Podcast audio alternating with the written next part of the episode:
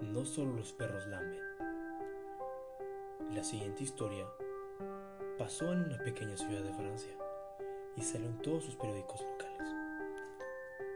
La historia se basa en una niña de 9 años cuya hija única de padres pudientes de gran influencia tenía todo lo que hubiese querido y deseado una niña, pero con una gran soledad que no se puede comparar con nada. Sus padres suelen salir a fiestas y reuniones de ámbito político y siempre la dejaban sola. Todo cambió cuando le compraron un cachorro de raza grande y pasaron unos años cuando la niña y el perro formaron un vínculo inseparable. Tanto así que la niña y el perro todas las noches dormían juntos. Y cuando la niña se sentía angustiada o asustada, asomaba la mano por debajo de la cama y se dejaban a ver la mano por el perro. Era como un código entre ella y.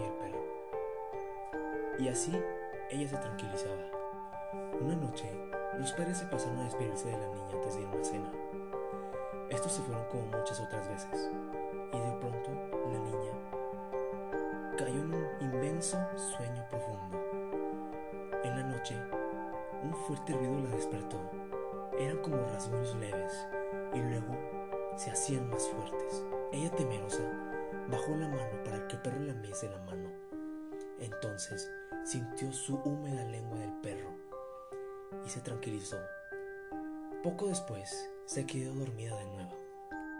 Cuando se despertó por la mañana descubrió algo espantoso. El perro no estaba debajo de la cama como de costumbre.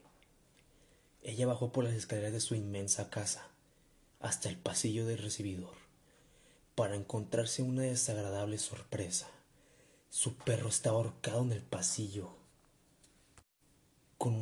herida en el estómago.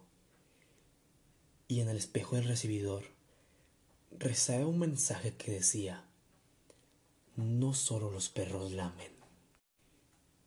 Se dice que cuando los padres volvieron, la niña totalmente trastornada solo decía, ¿quién me lamió? ¿Quién me lamió? Nunca se supo quién lamió la mano de esa niña aquella noche.